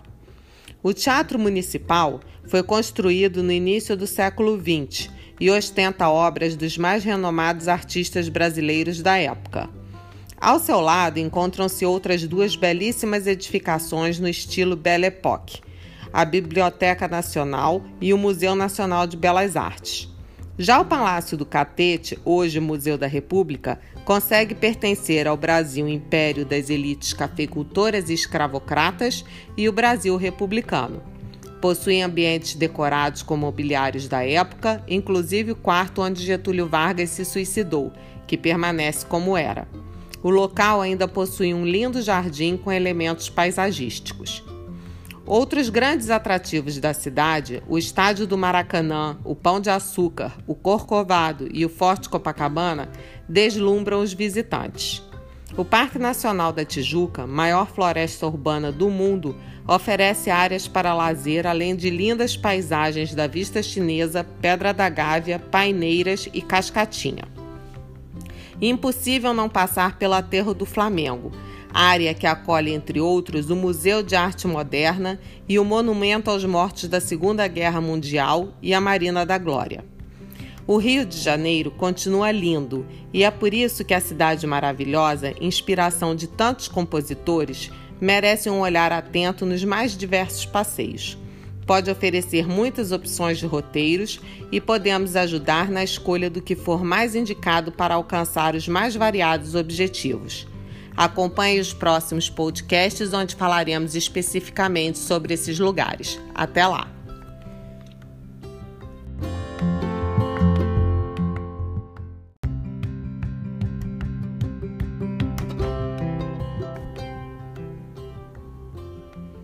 Olá, pessoal! No podcast de hoje da Planeta Terra Azul Viagens e Turismo, apresentaremos um roteiro panorâmico sobre Niterói Cultural.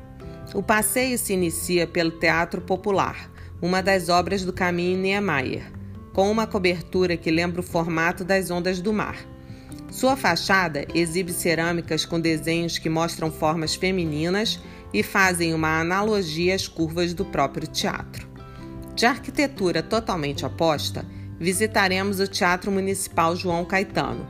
Construído no início do século XIX, é considerado o berço do teatro no Brasil pelo fato de, em 1833, ter estreado a Companhia Nacional Dramática, a primeira formada por atores brasileiros, da qual fazia parte o próprio João Caetano. Outro destaque do roteiro é o Museu de Arqueologia de Itaipu. Instalado nas ruínas do antigo recolhimento de Santa Teresa, fundado em 1764, possui um interessante acervo que inclui, entre outros atrativos, seis blocos de sambaqui e uma canoa do século XIX, além de uma rica história a ser conhecida. Após o almoço, seguiremos para a Fortaleza de Santa Cruz. De arquitetura imponente, foi a principal estrutura defensiva da Baía de Guanabara e participou de momentos importantes da nossa história, impedindo invasões e funcionando como presídio para figuras ilustres de diferentes épocas. Finaliza-se o dia com o internacionalmente conhecido MAC, Museu de Arte Contemporânea de Niterói, que com seu desenho futurista virou símbolo da cidade, patrimônio nacional e considerado uma das maravilhas arquitetônicas do mundo. Fique ligado nos nossos próximos podcasts, onde falamos mais especificamente sobre todos os destinos elencados aqui.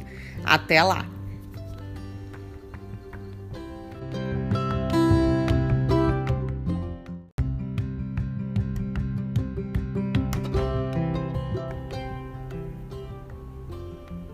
Olá, pessoal! O podcast que apresentaremos hoje pela Planeta Terra Azul Viagens e Turismo é sobre um roteiro muito requisitado pelas escolas, Petrópolis Imperial. Localizada a 66 quilômetros do Rio de Janeiro, na região serrana do estado, Petrópolis é uma das mais importantes cidades históricas do Brasil. Considerada a única cidade imperial das Américas, foi o lugar escolhido por Dom Pedro II para sua residência e atualmente é uma das cidades mais visitadas por grupos de turistas e estudantes do Brasil e do exterior.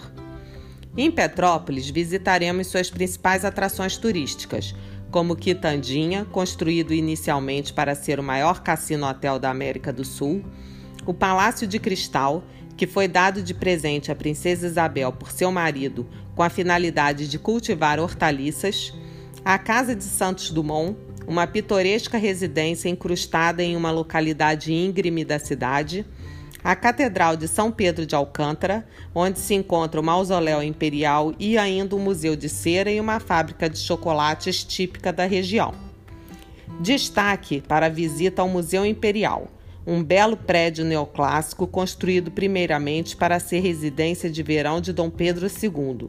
Tornou-se oficial e ainda preserva grande parte da sua decoração interna, assim como a exposição das joias imperiais. O complexo ainda é enriquecido por um belíssimo jardim que fora planejado sobre a orientação do jovem imperador. Fique de olho nos nossos próximos podcasts, onde falamos em detalhes sobre cada uma dessas visitas. Até lá!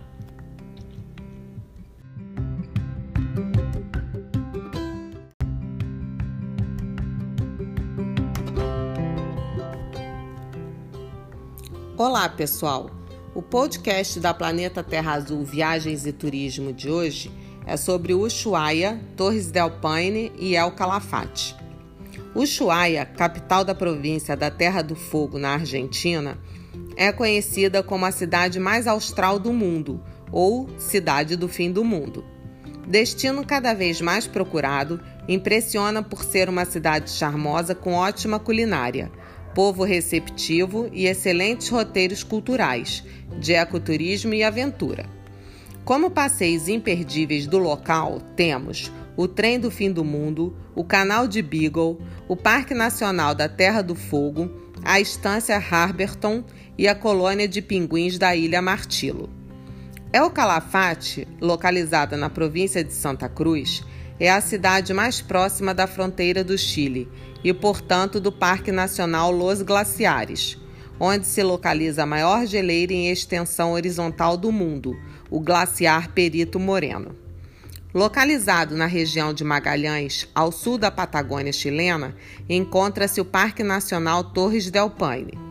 Considerado um dos parques mais impressionantes do sul do Chile, foi declarado reserva da biosfera pela Unesco em 1978 tem uma área em que se pode apreciar a perfeita harmonia de lagos, rios, cascatas e glaciares, mas principalmente a beleza da cadeia montanhosa Del Paine, com as mundialmente famosas Torres Del Paine e os não menos conhecidos Cuernos Del Paine. Roteiros incríveis onde a história, geografia e a biologia convivem em harmonia com espetaculares paisagens. Você não pode deixar essa de fora. Até lá!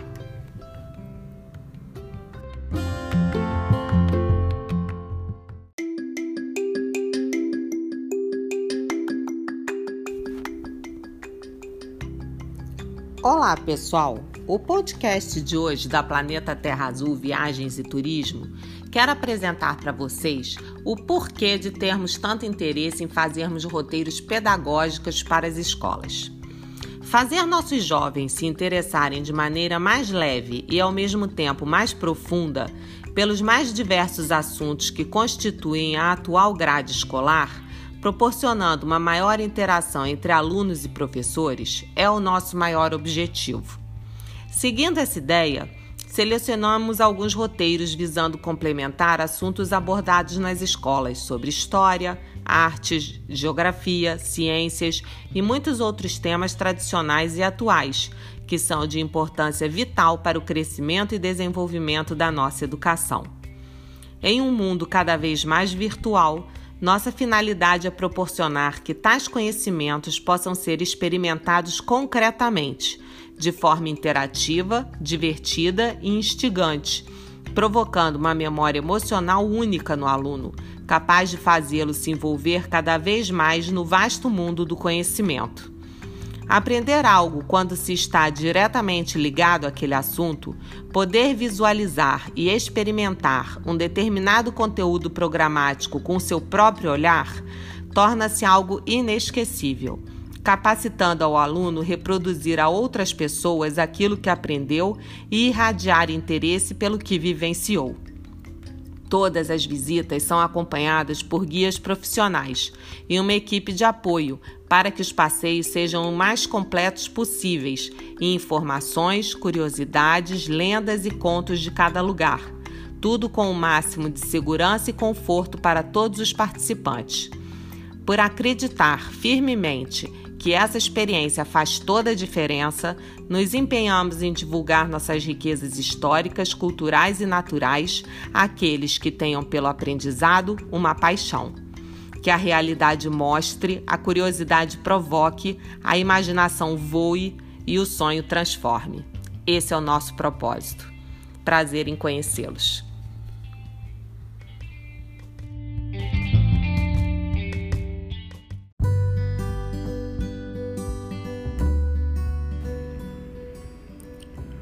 Olá, pessoal!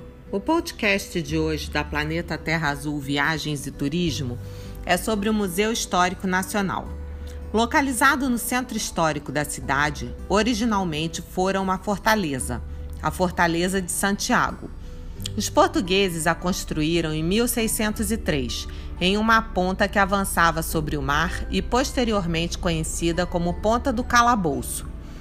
No conjunto arquitetônico, ao longo dos séculos, outras edificações somaram-se à fortaleza. A prisão do calabouço foi destinada ao castigo de escravos. A casa do trem, que servia para a guarda do trem de artilharia. Por fim, o arsenal de guerra e o quartel para abrigar as tropas militares. Da Fortaleza de Santiago e da prisão do calabouço restaram apenas as fundações. Assim, permaneceram a Casa do Trem, restaurada em seu aspecto colonial na década de 90, o prédio do Arsenal de Guerra e o pavilhão da exposição de 1922, atual biblioteca. O local merece visita porque hoje é um dos mais significativos conjuntos arquitetônicos da cidade, com uma área de 20 mil metros quadrados entre as ruas de Santa Luzia e a Avenida Alfredo Agache. O Museu Histórico Nacional mantém, em área aberta ao público, galerias de exposições de longa duração e temporárias. Uma biblioteca especializada em História do Brasil, História da Arte, Museologia e Moda. O arquivo histórico possui importantes documentos manuscritos, aquarelas, ilustrações e fotografias. Mantém ainda programas voltados para estudantes, professores, terceira idade e comunidades carentes.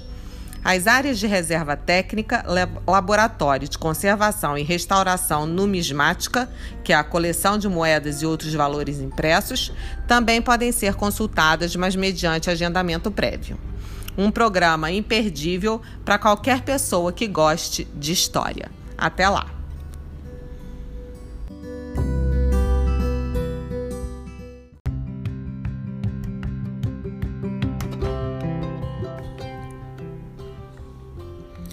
Olá, pessoal! Uma das mais tradicionais aulas de campo do Rio de Janeiro é o Planetário da Gávea.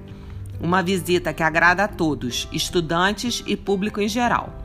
O Planetário da Gávea é reconhecido pelas projeções que são realizadas durante as sessões de cúpula, que se tornaram referência para o público. As sessões de cúpula consistem em filmes com temática de astronomia, projetados em superfícies esféricas, que provocam a sensação de imersão no espectador. Atualmente, o Planetário da Gávea dispõe de duas cúpulas, a Galileu Galilei e a Carl Sagan. Ambas são equipadas com modernos projetores e oferecem ao público conforto e uma incrível experiência de contato com a astronomia. A Galileu Galilei, com 90 lugares, proporciona uma experiência de imersão para os visitantes, por meio de uma moderna tecnologia de projeção, realizada em formato 100% digital Full Dome. Diferentemente de uma sala de cinema, onde a tela fica à frente de todos, na Galileu Galilei a tela fica ao redor. A Carl Sagan, com 260 lugares, é a mais antiga. O visitante acomodado em confortáveis poltronas reclinadas assiste às projeções realizadas por projetores optomecânicos, através de um intrincado sistema de lentes ou fibras óticas, que simulam um céu noturno estrelado. Todas as projeções são feitas cuidadosamente de modo a reproduzir o céu real, com a maior fidelidade possível. O Planetário da Gávea ainda oferece sessões especiais em inglês, mediante agendamento, para grupos de no mínimo 45 pessoas. Os filmes exibidos na cúpula Galileu Galilei são Two Small Pieces of Glass e Planetarium Adventure. Atenção, a temperatura média das cúpulas é 18, de 18 graus Celsius, portanto é recomendável que os visitantes levem agasalhos. Já no Museu do Universo, aprender sobre astronomia nunca foi tão fácil, divertido e lúdico. Por meio de experimentos interativos, o museu proporciona uma experiência diferente para nossos visitantes. A fim de tornar o visitante o protagonista da sua própria visita, o espaço foi contemplado com postos que possibilitam uma experiência individual. Dessa forma, em cada ambiente temático, os visitantes têm acesso às informações sobre diversas áreas da astronomia. No ambiente A Terra em Movimento, os visitantes podem explorar simultaneamente, em telas de 21 polegadas, conteúdos e conceitos interativos referentes às fases da Lua, eclipses, estações do ano, movimento aparente do Sol e marés. Outro ambiente que também possui monitores touchscreen aborda o tempo, com o título Que Horas São? A área traz informações sobre a medição do tempo, fusos horários e a localização de um ponto na superfície da Terra usando informações astronômicas. O espaço Astronomia Ontem e Hoje possibilita ao visitante conhecer em formato de linha do tempo a história da astronomia e a colaboração de grandes astrônomos, físicos e matemáticos para o desenvolvimento dessa ciência. Um ambiente de imersão é dedicado à cosmologia, que se chama Nós e o Universo. Nele, o público assiste a uma apresentação multimídia que percorre a evolução do pensamento humano quanto às diversas visões do mundo, geocentrismo, heliocentrismo e o universo sem ser o centro do Big Bang. Cenografada como uma nave espacial, a nave escola reúne experimentos dedicados ao conhecimento do sistema solar, da cosmologia, da pesquisa espacial e das condições astronômicas para o surgimento da vida no universo. Nesse espaço é possível ainda simular o seu peso entre, em outros planetas.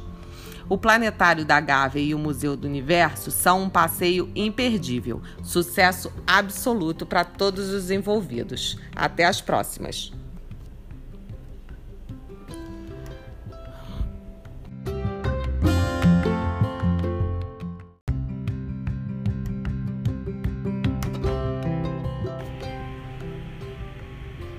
Olá, pessoal. No podcast de hoje falaremos sobre Cordisburgo. Minas Gerais, entre tantas maravilhas, esconde três pérolas: Cordisburgo, Gruta do Maquiné e o Museu Guimarães Rosa, que podem ser conhecidas em um só passeio. Cordisburgo é uma pequenina cidade onde a vida passa devagar. Aqui, no entanto, o local nos reserva um tesouro, o Museu Casa de Guimarães Rosa. Assim, instalada na pequena casa em que o escritor nasceu, possui rico acervo com alguns cômodos recriados e uma valiosa coleção de documentos textuais. A Gruta do Maquiné, poucos quilômetros adiante, é garantia de uma viagem subterrânea fantástica. Isto porque, em seu interior, esculturas naturais e estalactites de diversas formas podem ser vistas de perto. Seus sete salões abrigam belíssimas formas arquitetônicas, esculpidas pelo trabalho da água durante milênios. E é na conhecida Galeria das Fadas que se faz possível ver cristais brilhantes, parecidos com franjas, grinaldas e lustres, que encantam todos os visitantes, fazendo deste um passeio surpreendente. Vale ainda ressaltar que o passeio a esta caverna, considerado o berço da paleontologia brasileira, é feito por seguras passarelas e acompanhado por um guia local. Opção de hospedagem em Cordisburgo ou Belo Horizonte, com visitas aos seus principais pontos turísticos. Fique de olho nos outros podcasts de Minas Gerais, onde podemos fazer um roteiro completo com todos eles. Até lá!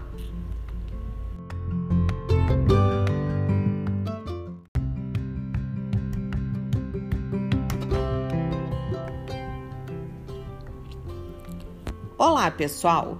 Hoje a Planeta Terra Azul Viagens e Turismo apresentará para vocês uma opção de roteiro ao destino de Petrópolis. Petrópolis, Sarau e Chá é um passeio cultural, divertido e histórico que agrada a todas as idades, imperdível. Visitando a cidade escolhida por Dom Pedro II para a sua residência, teremos encontro marcado com o Sarau Imperial, uma dramatização interativa de uma atividade típica de lazer do século XIX.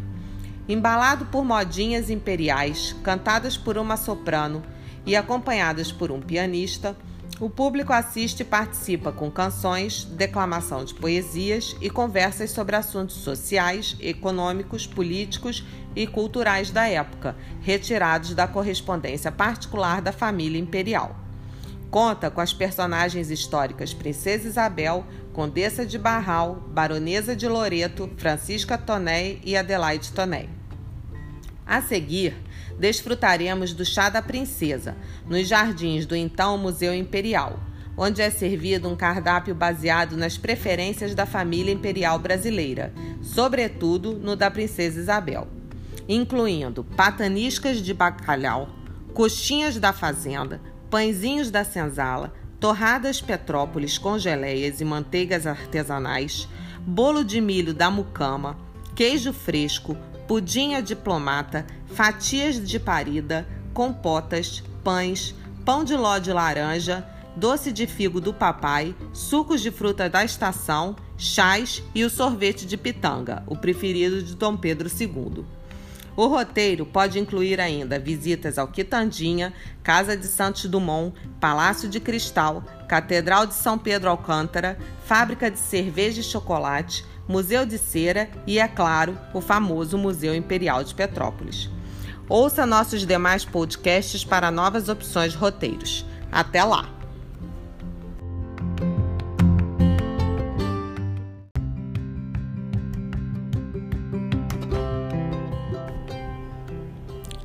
Olá, pessoal! Hoje falaremos sobre o Museu Aeroespacial, o MUSAL, o maior e mais importante museu de aviação do Brasil. A ideia de um museu aeronáutico data de 1943, quando o então ministro da Aeronáutica, Dr. Salgado Filho, determinou sua organização, sendo o trabalho inicial e posteriores tentativas interrompidos por falta de local disponível.